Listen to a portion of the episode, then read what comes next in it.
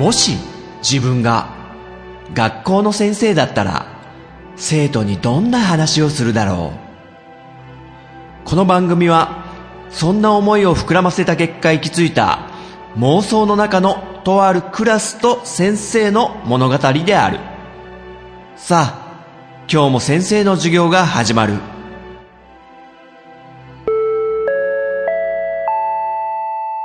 先生と生徒の連絡帳。ああ最近ちょっとゲームやりすぎてね目が疲れてる感じ？だからね職員室でこうやってパソコンの前でねちょっと業務をやってんのも疲れちゃってねモニター見てんのが。こういう時はやっぱりあの生徒のみんなにいただいたお便り一丁の書き込み見てこうかな。はい、まず、最初は、虹パパラジオの虹パパ生活くんね、ポッドキャストかの。なになに前回なんか職員室に誰かが遊びに来たよね、生徒が。それについていただいてるね。ポッドキャスト家のゆずきちくんじゃね？陣太先生と話してるの。やっぱゆずきちくん、半端ねえわね、そうそう、来てくれてたね、ゆずきちくんが職員室に。ほんとたまたま来てくれてさ。まあ他の生徒さんもね、そういう、たまたま来ちゃったとかね、あれば来てほしいと思ってるんで。よろしくね、ということで。はい、にじパパ生活くんありがとうね。お次、テータンくん、ポッドキャスト家の、もしもクリームボックスのね、やってるテータンくん。えー、最近連絡帳に書き込みしてなかった。陣太先生、聞いてるからね。あれ？本当に書いてないのか？陣太先生、プレゼン上手とか、いろいろ。あ、生徒の中で話したことを書いたつもりになってるのか。なるほど。テータ君最近連絡帳あんまり書いてなかったけど、ちゃんと聞いてるよと。で、みんなと話してるからね、先生のことと。はい、ありがとうね。そう言ってくれると嬉しいよ。く、ゆずきっちゃんばっかりずるいよ俺も先生と。いや、別に、羨ましくもないからな。はい、てーたんくんありがとうね。ツンデレキャラ出ましたね。ねえ、そう、さっきの虹パパ生活くんも言ってたけど、前回のね、連絡帳のメッセージに先生が職員室でね、答えてる時に、ちょうどゆずきちくんが職員室に来てね、ちょっといろいろ話聞かせてもらったけど、ほろよいセブンのね、ゆずきちくん。実はね、その職員室に来る前に、ちょっと、あの、ポッドキャストのね、編集のソフトのロジックって先生使ってるでしょ。これね、ゆずきちくんもそのロジックで編集してるってことで、ちょっと、先生がね、個人レッスンをしてたんですよ。個人レッスンって言うとなんかちょっと卑猥な感じしますけどね。いや、そういうんじゃなくてね、こう、ただ、市内を持ってね、そこショートカット機使えゆずきちみたいな、そういうスパルタなこともやってたわけでもないんですけども。まあいろいろこう、先生がね、教えたがりなとこあるんで、自分が結構得意なものは教えたがりなんですよ。なので、えー、視聴覚室でね、ちょっとロジックの勉強会やってたので、なのでその流れでね、ちょっとゆずきちくんにも出てもらったんで、まあそういう機会ありましたらまた他の生徒さんとかもね、はい、よろしくね、ということで、テータンくんありがとうね。お次、体調の悪い隊長くんいただいてるね。先生、第53回、ネタとしてはなかなかいいけどね、と僕の送ったネタについて言ってくれてますけどもってことね。あれネタじゃないですよ。誰も信じてくれないんだよな。あれ先生そんなこと言ったっけ？あ、ごめんね。本当のことだったのね。あら、申し訳ないね。いや、面白く読んでるからね。ありがとね。はい、お次は、翔くん。ポッドキャスト家のアニメカフェラテのね、翔くん。最近ゲームカフェの方はね、完全に100回で終わっちゃったんだよね。だからそっちの方は終わってカフェラテ1本になるって感じなのかな。えそんな翔くん、ボス潜入について話す陣太先生、楽しそうだった？一度見てみようと思いました。今日は本当に授業っぽかった。っていただいてるけどね。将軍、あの、ボス潜入の話もあれ雑談だからね。授業に入ってないからまだ。あれを授業と思ってたらね、ちょっとテスト、テスト勉強しちゃいそうだからね。気をつけてね。出ないからね、テストに。ボス潜入のことは。はい、ということで、翔くんありがとうね。お次は、ピスケくんいただいてるね。ポッドキャスト画のポケットの中のピスケと仲間たち。好きな番組で言うと、自分はサマーズサマーズともやもやサマーズが好きですね。彼らの独特の間とかテンポに常にクスクス笑いが込み上げてきます。はいはい。サマーズのね、番組、そう、ちょいちょいこう、テレビなんかつけてる時にあるけど、ついつい見ちゃうよね。あの、なんだろうな、すごく、気だるい自然体っていうか、普通の、そこら辺の友達同士みたいなね、サマーズってコンビ自体が緩いじゃないですか。だから、親近感が湧くんだよね。だからラジオとかをやっててもすごい面白いのかもね。聞いたことないんだけど、先生。はい、サマーズが好きということで、えピスケ君ありがとうね。お次、ややさんいただいてるね。えー、ゲストの生徒さんも出てきて、いつも以上に楽しかったです。はい、ありがとうございます。これね、ゆずきちくんが職員室に来た時のことですね。こういうのもね、ちょっとたまに出すことによってね、多分ね、もう先生の声をね、聞き飽きてると思うんでね、みんな。一人語りの一番ネックなとこね。その人に飽きたらおしまいっていうね。だからたまにね、こう違う人の声とか入ってくるのもいいんだろうってことで、貴重な意見を。はい、ややさん、ありがとうね。お次は、あの補助席の3人くんからいただいてるね。こちらのポッドキャストがの番組名だよね。その3人の、3人でやってる番組の誰かはわからないんですけど、その、ツイッター型のね、えー、連絡帳に書き込みいただいてるんで。ボス潜入良さそうですね。自分は不良社員ですが、不良社員？いい年なんで、こういうのグッときそうです。崎陽軒見たかった。はい、あの補助席の3人の中の、えー、どなたか、ありがとうございます。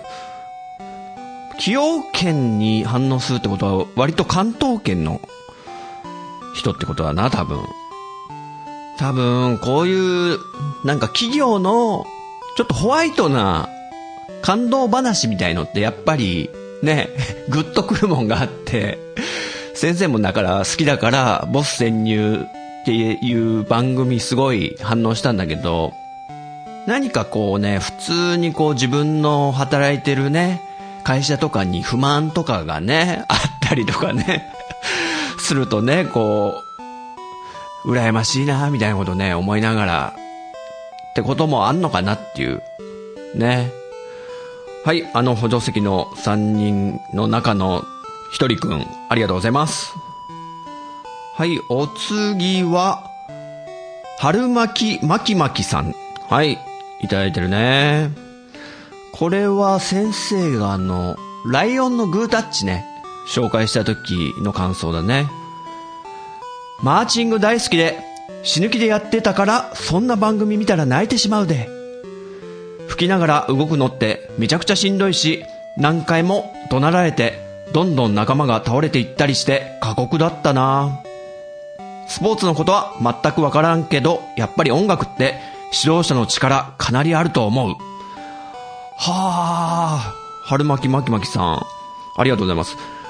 マーチングをやってた。すごいですね。吹奏楽のトランペットとかを吹きながら更新してね、フォーメーションを綺麗に変えていくっていうね。あれ上から見てるとすごい綺麗でね、相当足並み揃えないと難しいから、かなり厳しかったんでしょうね、春巻さんも。いつ頃やってたんですかね。小中高？実際ちっちゃな小学校の低学年の子がちょっと重たいわけですよ、楽器自体がもうすでに。それをでも綺麗にピシッとまっすぐ構えたまんまで、しかも上級生の人と歩幅が違うんで、そこも合わせなきゃいけないとか、相当大変だったんで、最後はもうほんと大感動しました。一生懸命やるのはほんと素晴らしいですね。このライオンのグータッチのマーチングバンドのやつはね、なんか YouTube に上がっちゃってるのはあったんで、もしね、ちょっとタイミングとか合いましたら、チラ見程度でもね、どうかな。先生もね、いい年になってきたんで、おじさんになってくるとね、涙腺がもう、ゆるゆるで。はい、春巻き巻き巻きさん、ありがとうね。お次は、ジンくんいただいてるね。人学の第55回まで拝聴うちも、ライオンのグータッチ見てますおうボス潜入は、めちゃ気になりました。今度見てみます。うちのおすすめ TV は、テレビは、NHK のドキュメント72時間です。あー。はい、ジンくんありがとうね。そうそう。ジンくんがライオンのグータッチ見てるようなことはなんとなく知ってたような。ボス潜入ね。あのー終わっちゃいましたね。なんか、シーズン3だったのかな？なんかちょうど、ホテルの、えー、社長さんの潜入が最後だったのかな？ね、次のシーズン4が始まったら、ぜひちょっと見てほしいんで。で、ジンくんのおすすめが、NHK のドキュメント72時間。知ってますよ、これ。あの、たまたま NHK にチャンネルがしてあって、2回ぐらい見たことあって、で、その、先生が見たのは、札幌だったか函館だったかのバスターミナル、駅にある巨大なバスターミナルに、72時間ね、カメラが密着して、で、そこでこう、バスに待ってる人とかにインタビューして、なんかどういう、何のために待ってるんですか？どこに行くんですか？とか、そういうの聞いたら、なんかその人の人生が見えてきて、みたいなね。で、久々に北海道に帰ってきて、一年ぶりに帰ってきて、これから実家に帰るとこなんです、みたいな。で、おばあちゃんのためにお土産買ってきました、みたいなの見せてくれたりとか。で、また違う人にインタビューしたら、こう、なんか親が、そろそろあの、介護が必要になってきたので、もう、えー東京の家を売って、こっちに戻ってきたんですとか、そういう人がいたりとかね。そういうのをずっとなんか1時間ぐらいの番組にまとめてるんだけど、なんかいいんですよね、その、そのバスターミナルも朝から始まって昼になってだんだん夕方になってってこう人の流れもこうずっと映し続けてて、ちょっとこう心が温かくなるようなエピソードを聞けたりしてね。いい番組ですよね。で、あと、最後の曲良くない？ジンくん、これ。72時間の。なんか、女の子のアーティストさんで、ちょっと調べちゃおうと先生。えーっと、職員室のパソコンでね、調べちゃうけど、あ、これだ。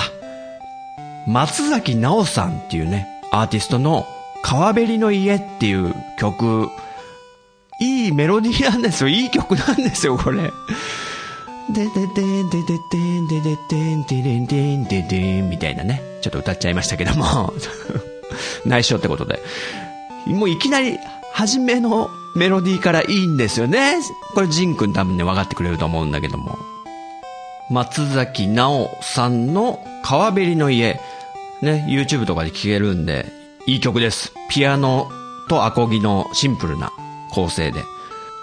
あと、この流れでいくと、NHK のファミリーヒストリーもいいよね。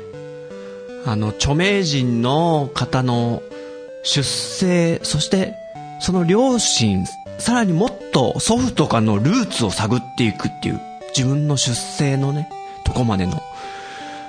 で、あの、芸人の又吉さんだったりとか、浅野忠信だったり、松崎しげるとか、まあ、いろんな人が出てきましたけど、やっぱみんなこう、何ですか、両親とか、特に、あの、おじいちゃんおばあちゃんとかがすごい苦労されてたりとか、そういうの聞くと、もうほんと投げますよね、あれ。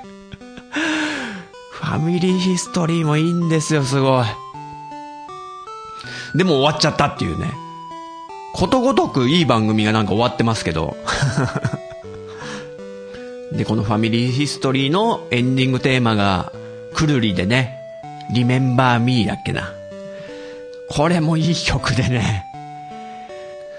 あ、こういういい曲とか先生が話した時は、ブログにちょっと YouTube とか貼っとくんで、よかったらね、人学のシーサーブログの今回の回とか、えー、見てくれると、情報載っけておくんで。はい、ということで、ジンくんありがとうね。次は、ゆずきちくんいただいてるね。ポッドキャスト化のホレウェイセブンの、で、この間職員室に来てくれたね、ゆずきちくん。先生、この間は職員室でお世話になりました。ボス潜入、今週のを見てみました。立場の垣根を越えて本音で話せるって良いですね。バラエティになりますけど、オードリーさん、ぜひ会ってほしい人がいるんです。をおすすめしたいです。が、もしかしたら関東では見られないかも。Hulu かあれば。はい、ゆずきちくんありがとうね。えー、こちらこそお世話になりました、職員室では。ボス潜入見てくれたんだね。ちょうど多分最終回だと思うんだよね。終わっちゃったっていうね。オードリーさんぜひ会ってほしい人がいるんですって番組全然知らないんですけど、ちょっと調べてみようかな。中京テレビ。関東だとどうなんですかね？あ、なんか番組的なものとしては、えー、視聴者から送られてきた口コミ。こういう人がいるんですみたいな、お店とか紹介するってことかな？こういうすごい人がいるんですけどっていう感じかな？先生勝手にそう思ってるけどね。ちょっとチェックできそうなら、えー、確認させてもらいたいと思います。はい、ゆずきちくん、ありがとうね。お次、じゅんくんいただいてますね。第21回を拝聴。ちょっと前のやつだね。えー、ロード・オブ・ザ・リングは自分も大好きです。できれば、ホビットの方の話も聞けると嬉しいです。はい、じゅんくんありがとう。ロード・オブ・ザ・リングファンということでね。ホビットの方ね、あの、ごめん、先生、見てない。あの、原作は実は読んだんですよ。あの、ホビットの冒険っていう、えー、J.R. トールキントールキンさんっていう作者の方が、自分の孫のためにね、絵本というかファンタジーっぽい童話を書いてあげたのが、ホビットの冒険。で、それの映画化した作品がホビットってやつだよね。で、そのホビットの冒険で主人公だったビルボ・バギンズが指輪を拾うっていうのがそのホビットの冒険の中で語られる話だよね。で、その指輪をホビットの村に持って帰ってからの後日談が指輪物語で語られると。とんでもない指輪を拾ってきてしまったってことで勃発するのが指輪戦争ですよね。でごめん、見てないんだよね。映画のホビットの方は。ちょっとね、チェックしたらちょっと紹介させてもらうけども。もともとね、先生がこのホビットの冒険を最初に読んだんだけど、指輪物語より先に読んだのよ。それがね、小学校6年生ぐらいだったと思うんだけど、中1かな？まあ、そんぐらいの時に初めて先生読んで、それは、ウィザードリーってゲームの影響なのよ。あの、ウィザードリーっていうファミコンの RPG があって、その中に、人間族、エルフ族、あとドワーフ族、そしてホビット族ってのも出てくるのね。で、その、ウィザードリーのゲームの攻略本とかによく見ると、ホビット族っていうのは、トールキンっていう作家さんが生み出した小人族のことであり、ホビットの冒険で、その、えー、様子が多く語られてますみたいなことを書いてあって、興味持って読み始めたんですよ。したらね、すごい面白かった。ホビットの冒険。まあ、子供向けに分かりやすく書いてあるんでね。楽しい冒険を。はい、ということで、じゅんくん、ありがとうね。お次は、ちゃんなかくんからいただいてるね。えーポッドキャスト家の暴れラジオさんの、えーちゃんなかくん。あ、先生がライブ行った時の話だね。先生ウルフルズのライブ、なんで僕も呼んでくれなかったんすか？え？昔の話 ?90 年代？じゃあ、しょうがないっすね。生まれてないっすもん、僕。バカ野郎とっくに生まれてるだろ、これ。あ、ついついね、言っちゃったけども。ちゃんなかくんは、もう結構おじちゃんでしょ？おじちゃん生徒だよね。で、どうせ、ヘイヘイヘイのあの、誰やねんとかで、ウルフルズが初めて出てきたぐらいで知ったような口じゃないの？ねえ。ウルフルズね。やっぱ結構人気あるね、ウルフルズ。先生ももちろん好きですけども。あのね、ちょっと最近面白かったのが、あの、バカリズムの番組ね。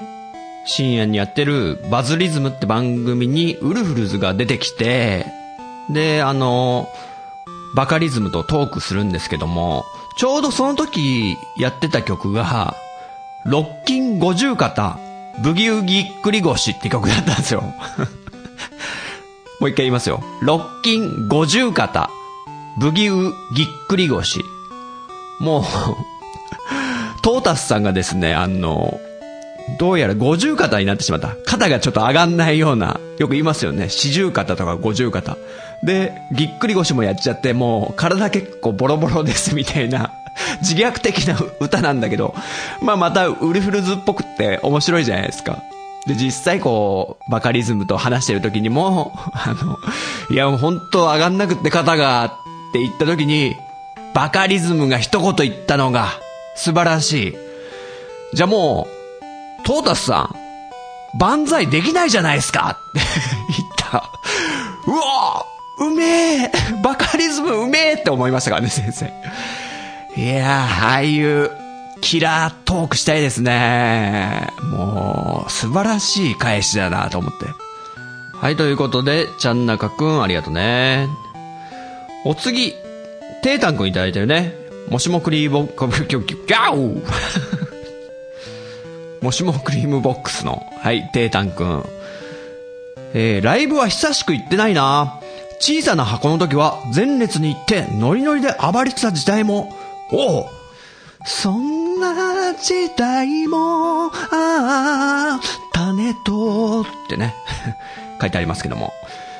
えベックを見に行った時は、後ろから押され、体半分が宙に浮いた状態で、足を下についてるのに踏ん張れず、片足だけに体重がかかってしんどい思いをしたなぁ。わらって書いてありますけども。はい、テータン君ありがとうね。そんなノリノリの、あれだったんですね。いや、ごめんね。ちょっと失礼ながら、テータン君の、こう、ポッドキャストの話とか聞いてると、結構こう、まったりして、のんびりした感じなイメージだから、そりゃね、もうおじさんにね、なってきたんで、そんな若い頃みたいにはなんないと思うけど、そんなノリノリ時代がね、あったんですね。前列で暴れてたって。で、ベックって結構、かっこいいもん見に行ってますね。この方って、まあ、先生あんま知らないんですけど、あの、ファーストアルバムは高校時代に聞いたことあって、天才ってね、すげえ言われてて、で、なんか、一人で、卓録？一人で自宅でギターとかドラムとか全部録音して作ったアルバムがなんか大ヒットしたんだよね、確か。それを聞いたぐらいでね、あんま知らないんですけども、そんなノリノリなんですね。体半分が宙に浮いた状態で、これあれじゃないですか、もう満員電車っすね。一番ひどい状態の。あ、でもね、ライブ、そういうライブがまた、ね、印象残って楽しいんですよね。はい、ということで、テータンくんありがとうね。はい、お次、ピスケくんいただいてるね、ポッドキャストか、ポケットの中のピスケと仲間たち。あれ？エンディング曲が前のに戻ってる。ウルフルズのライブ見てみたいなっていただいてるね。そう、ちょっと戻しちゃいました。っていうか、最近ね、あんま曲をね、作ってないんですよね。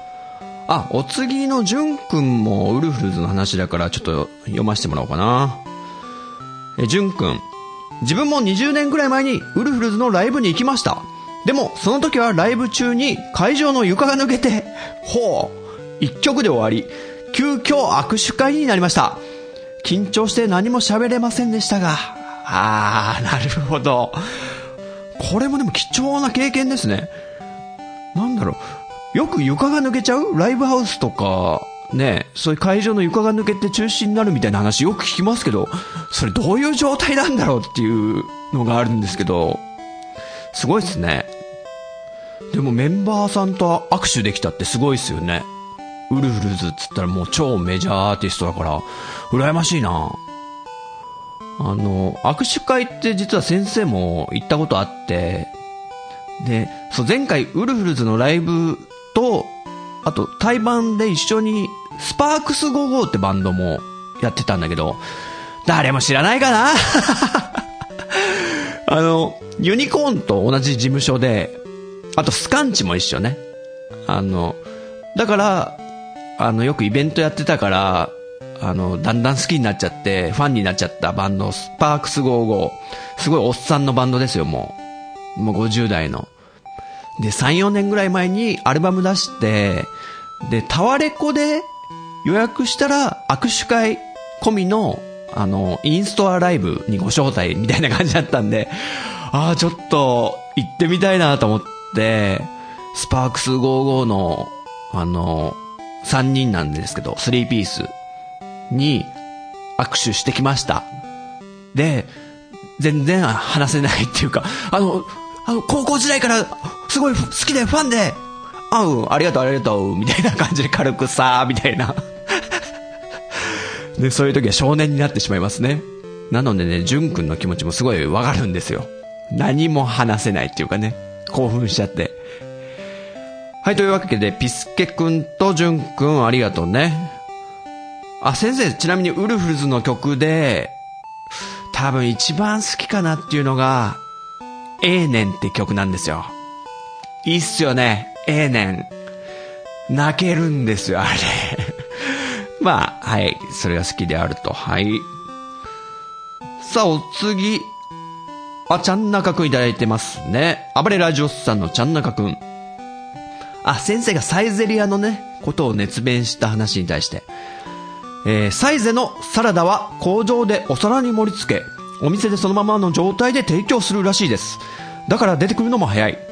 そして鮮度を絶妙に保つ温度が4度だそうで、衛生的な輸送工程の間も4度を徹底して保つそうです。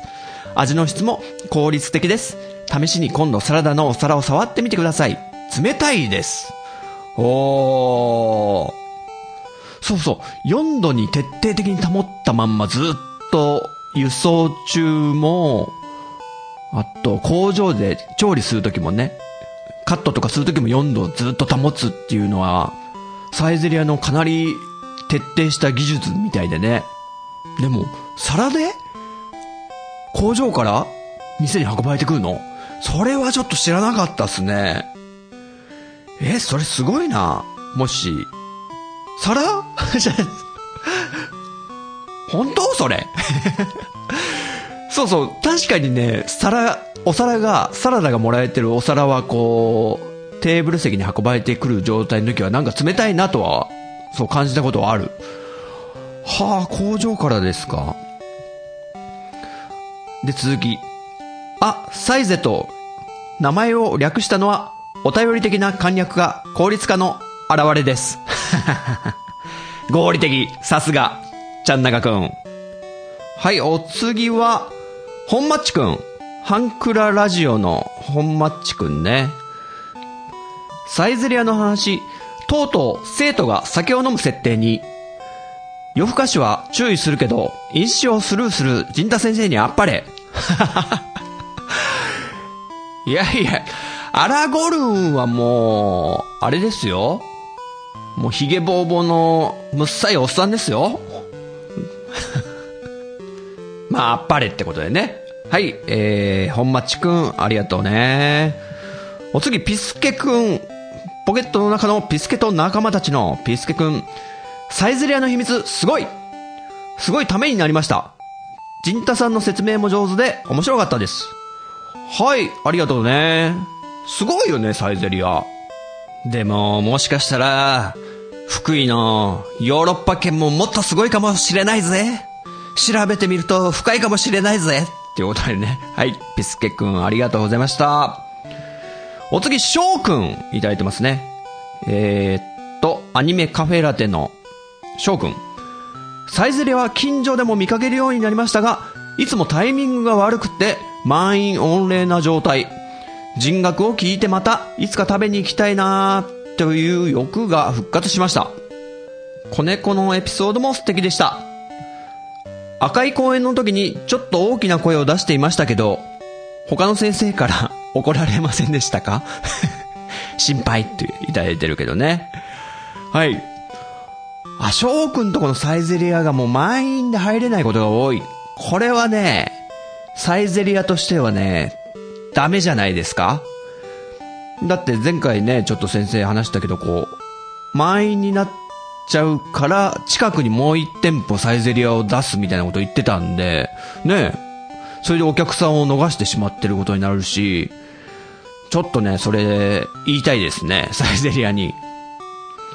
で、子猫ちゃんの話もね。そうそう、この話、結構、温めてて、で、どっかで話したいなって思って、そういうのが先生の中でいっぱい溜まってって、で、ちょっとこの人学っていうね、授業を始めたみたいな、その一つのエピソードでもあるんでね、子猫の話したかったんですよ、ほんとこれ。で、赤い公園の時大きな声出してたっけ、先生。もういつも出してっからね、もうよくわわかんなくなっちゃってね。ということで、はい、翔くんありがとうね。はい、お次、虹パパラジオの虹パパ生活くんいただいてるね。第57回拝聴先生徳島には、サイゼリアはありません無念です。しかし、岡山に行った時に行きました。そうそうそう、ごめん。ごめんね。あの、まあ、サイゼリアの話をして、で、こう、いつも反応をくれるね、虹パパくんとかのね、あの、顔も浮かんだんですよ。顔は浮かんでないな。声が浮かんだね。声とツイッターのアイコンが浮かんだね。で、四国、サイゼリアあるのかなと思ったらね、ないっていう、これちょっとね、ごめんね、そういう、なんか、話しちゃってさ。でも岡山に行った時には行ったってことでね。続き。そして、鼻血を出した思い出があります。決して、ウェイトレスさんに興奮したわけではありません。はい、20%生活くんありがとうね。鼻血を出しちゃったサイゼリアで。なんでだろうね、あの、情報少なでもね、突然出るからね、鼻血は。ちゃんと、キーゼルバッファ5っていう止血法をしたのかなあの、鼻の根っこ部分をね、指でつまむっていうね。決してね、首の後ろをトントントンってやっちゃったら、あれ昔はね、よくやってたけど、あと寝るとか、寝っ転がった方がいいとかもね、あの、ありましたけど、昔は。もうそんなことやる人いないんだろうね。鼻血ってもの自体なんか全然最近出した覚えがなくって、先生。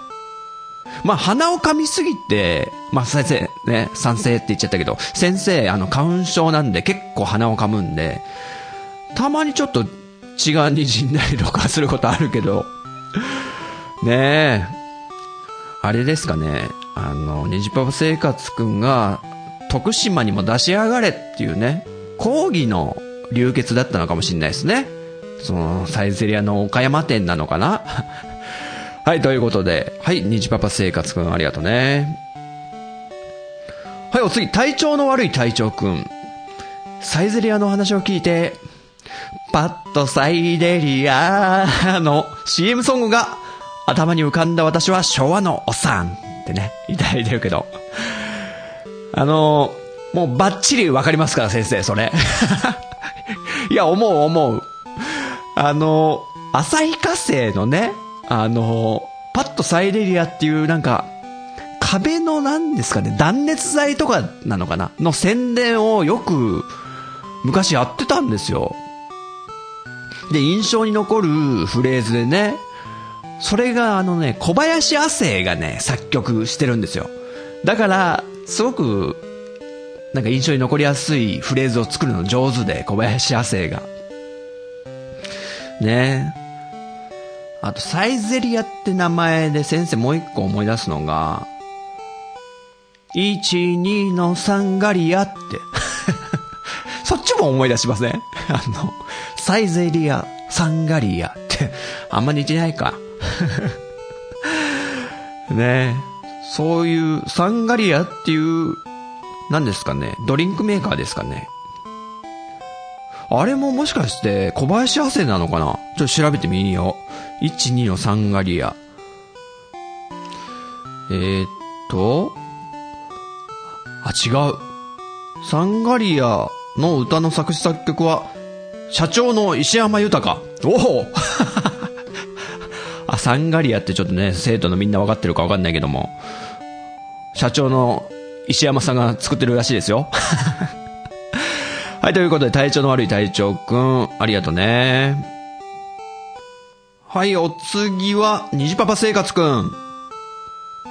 えー、鼻血を出した虹パパ生活くんがね、あのー、子猫の話を先生がした時のことに対してコメントを書いてくれてるね。第50回、じゃないじゃない、第58回拝聴先生、心温まるエピソードでした。最初は子供と助けるのかと思っていたら、先生サイドだったんですね。子供に関わる大人がそういう優しい気持ちを持ってくれてることをすごく大事だと思います。はい。よかったですね。ちょっと響いてくれて。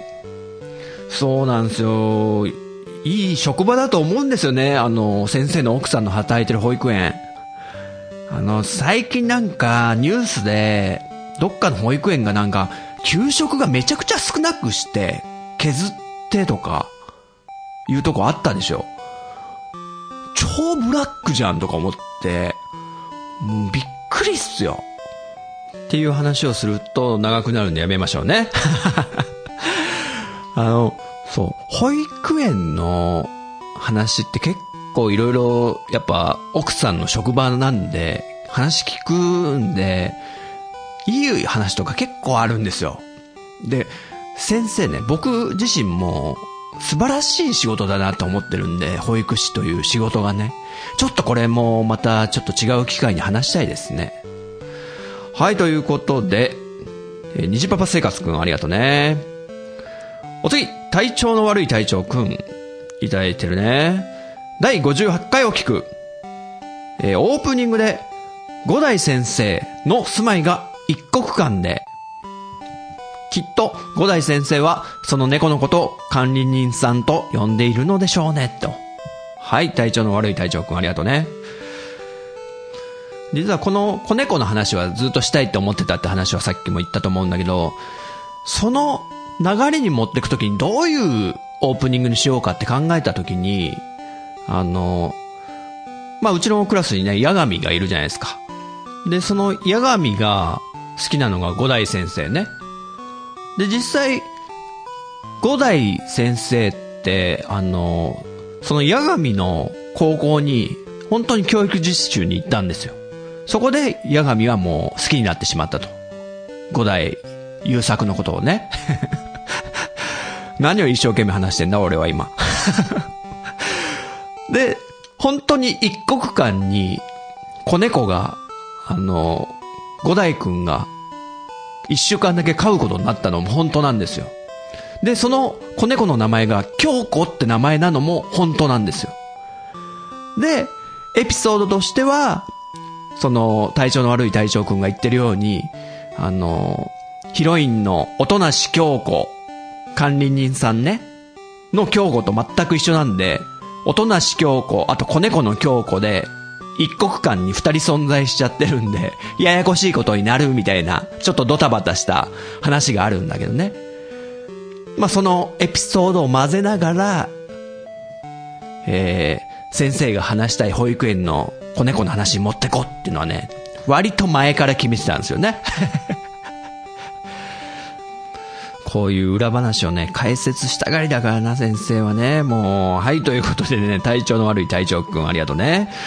お次、じゅんくんいただいてるね。第58回拝聴えー、子猫のね、エピソードの時。途中から入るあの BGM は卑怯です。涙。そして、延長、グッジョブということでね。はいはいはい、ありがとうございます。こういう反応がね、一番嬉しいですね。あの、途中、初めてああいう BGM を変えて、ピアノ曲みたいなのにしたでしょちょっと悲しげな。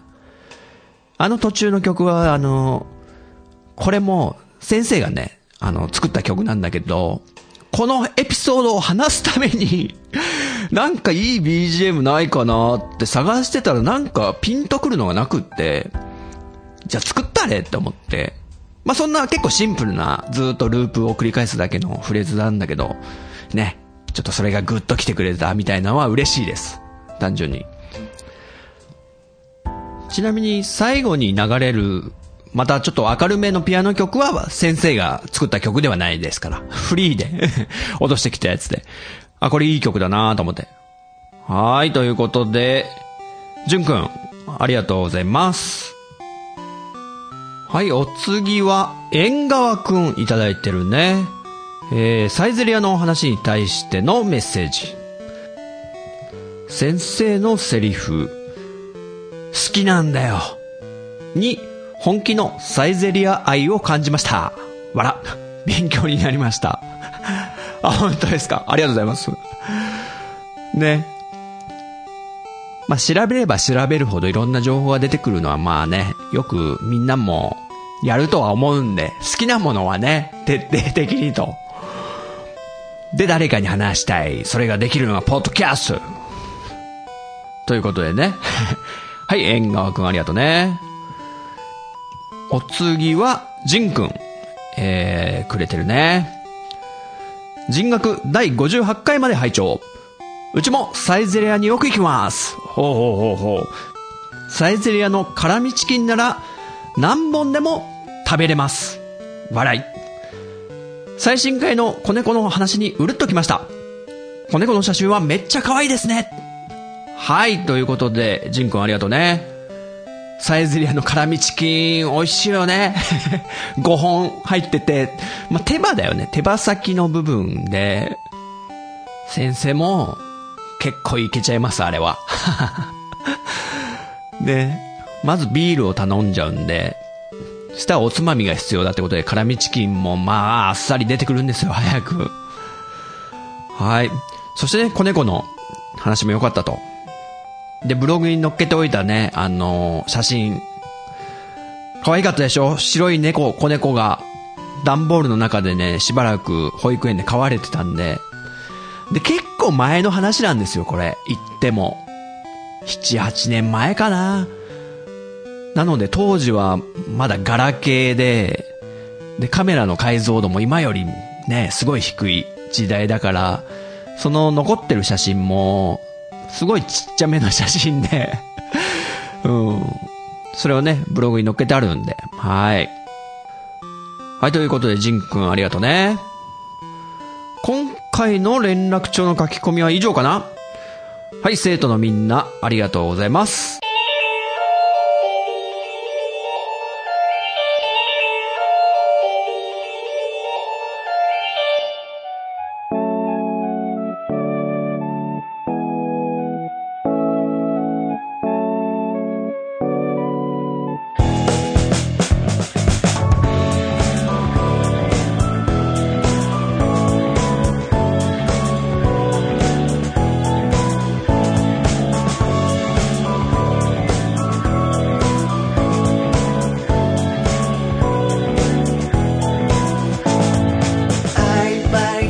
だったでしょうか？このようにこの番組は私陣太が自分の話したいことを先生風に生徒に語るスタイルとなっています。気に入ってくださった方は、ポッドキャストでご購読いただけると幸いです。そして、iTunes ストアのレビューで評価していただくと、大変励みになります。人学 Twitter アカウントのフォローもお待ちしています。人学では番組をお聞きになってる生徒さんのメッセージをお待ちしております。ツイッターハッシュタグ、カタカナで人に漢字の学ぶで人学と書いて投稿してください。ご了承いただきたいのが2点。私が先生視点で受け答えさせてもらうこと。そして、すべての投稿は拾えない可能性があること。これを納得の上、ツイートしていただけると幸いです。現時点では、あえてメールアドレス、お便りフォーム、ブログコメント欄は開放してません。長文となる場合は、人学アカウントに DM でお送りください。それではまた次回の授業でお会いしましょうさようなら